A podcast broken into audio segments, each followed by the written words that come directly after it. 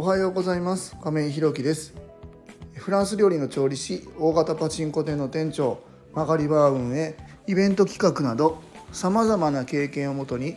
現在は障害のある方向けのグループホームブルーの三日面を運営している会社一般社団法人フローの代表をしております、え今日はえグループホームブルーの三日面の入居状況を、え共有させていただきたいと思います。えいつも冒頭でねあの挨拶はしているんですけども、え定期的にねちょっとあの入居状況を整理させていただきたいなというふうに思っておりますので、まあ、それ以外のねスタッフの状況なんかも含めて、えお話しさせていただきたいというふうに思います。ちょっとねこの間からえー、昨日一昨日ぐらい、えー、ちょっと熱がこもっちゃいまして10分以上喋ってますので今日は本当にね簡単に情報だけの、えー、提供となります。えーと、今はですねこの3月からグループホームブルーの三日面オープンしまして、えー、4月末4月今現在かなで、えー、入居者様が今4名いらっしゃいます。で、えー、先日からね体験2名来ていただいてたんですけどもうちお一人様ねえっ、ー、と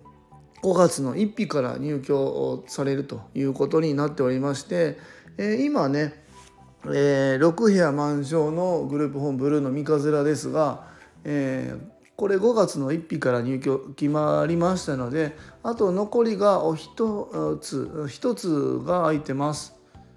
まあ、お部屋がね今あの5.5畳6畳で10畳のお部屋がありまして今回5月の1日で10畳の部屋も埋まってしまいましたので今空いてるのが5.5畳の部屋を一つになります。あの部屋のサイズによって料金が違いますので今空いてるところが、えー、一番、まあ、小さいですけども、まあ、料金はあの安い、え、お部屋になってますのでえー、もしよかったらねまたお問い合わせいただけたらなというふうに思っております。えー、あとね体験いらっしゃった方が今本入居決まりかけてますがこの4月の末ぐらいに、えー、前回1泊2日で体験来られてた方が、えー、また 2, が2泊3日ぐらいかな今月の末ぐらいに、えー、来てくださるのとえ、ー、と先週かなえーと、見学に来てくださった方が一応5月で体験をするというところを目標に話しておりますのでうんどうだろうななんとか、うん、5月うん半ば末ぐらいまでには6章満床になるんではないのかなというふうに思います。で今スタッフの状況ですね今スタッフのえ、応募の方はね一旦締め切らせていただいております。えーと、っていうのも、まあ、今週1回、えー、スタッフの方来ていただいてるんかな。えー、お二人月に2回だけになってるんですけども、えーと、それで今十分今人数の方が足りておりましてですねありがたいことに本当にねあの皆さんいいスタッフばかりで、えー、継続してきていただいてます。入居者さんもね本当に、えー、喜んでいただいててコミュニケーションも取っていただいてるというところになっております。だなので、まあ、今のところはスタッフの方は、えー、募集止めさせていただいております。あの意外にスタッフから好評なのがあのまかない付きですね。えっ、と交通費うち出ないんですよ。で交通費出ない代わりにまかない出しますっていうのもやっているんですけどもこれまあ以前にもお話ししたんですけども僕も、えーと、夜勤だったりっていうのを他でやってたことがあるんですけども、まあ、交通費をいただくんですけどそれがまあ1日にどうだろうな100円200円あるんかな？ちょっと僕計算ちゃんとしてないけど、えー、いただいて。えーと、そこに行くまでね夜勤なので、えー、食事を済ましておかないといけないので、えどっかでご飯、うん、買って食べたりするんですよね。でそれでまあ500円600円、えー、下手したら700円800円ぐらいいるという時になんか交通費もらってなんかすごいお金いっぱい払ってんなと思ってちょっと。嫌だ嫌だなっていうことはないんですけどちょっと気になってたんで、えー、ちょっと自分のグループホームでは交通費の代わりに、えー、お食事出しますっていうことで今やってます。でこれねなんか